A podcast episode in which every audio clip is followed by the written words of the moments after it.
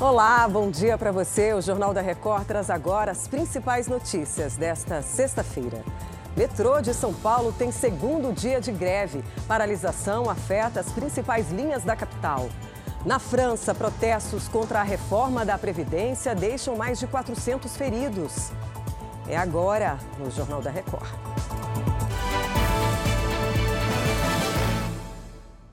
Oferecimento: Bradesco. Renegocie suas dívidas com condições especiais.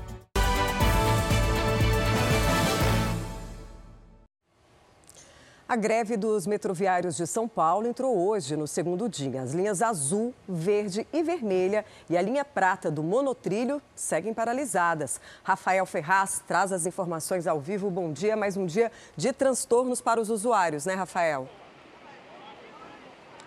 De muita dor de cabeça, Patrícia. Bom dia também para você e para quem nos acompanha. O governo do estado e o sindicato dos metroviários não chegaram no acordo. Inclusive, eles devem se reunir daqui a pouco para tentar ali chegar num consenso. Enquanto isso, o Rincon vai mostrar para você como é que está a situação de muito caos. A população está sofrendo com mais um dia aí de estações fechadas. Ontem, inclusive, o metrô foi multado em 100 mil reais por não liberar as catracas. Por outro lado, a justiça determinou que o serviço opere hoje de forma parcial e o rodízio continua suspenso. Patrícia.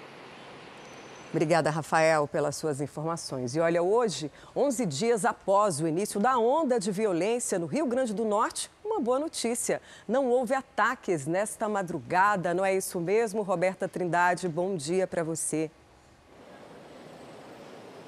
Bom dia, Patrícia. Sim, o último ataque registrado no estado aconteceu ontem à noite. Criminosos atearam fogo em carros que estavam em um prédio desativado da Polícia Civil. Durante o dia de ontem, alguns ônibus, veículos escolares e uma moto dos Correios também foram queimados. Mas a rotina da população finalmente começa a voltar ao normal. O transporte já circula e a partir de segunda-feira os estudantes devem voltar às aulas. Patrícia? Que alívio, Roberta. Obrigada, viu?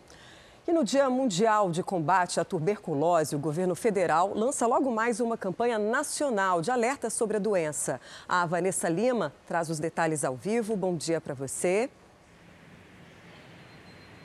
Bom dia, Patrícia. É uma campanha essencial, já que o Brasil ainda integra a lista dos 30 países com maior número de casos de tuberculose no mundo. O Ministério da Saúde quer conscientizar a população para a importância do diagnóstico precoce e do tratamento completo da tuberculose, que muitas vezes é abandonado antes do final. O Brasil tem 70 mil novos casos da doença por ano, com cerca de 4.500 mortes. Patrícia. Obrigada, Vanessa. Bom trabalho. A França enfrenta o segundo dia de greve nacional. Os protestos contra a reforma da Previdência deixaram mais de 400 feridos. Hoje, a polícia precisou dispersar um tumulto numa das maiores refinarias do país. A paralisação, o abastecimento de combustível nas cidades. Mais de um milhão de pessoas participam dos protestos. Chega ao fim esta edição. Outras informações no Fala Brasil, às 8h40.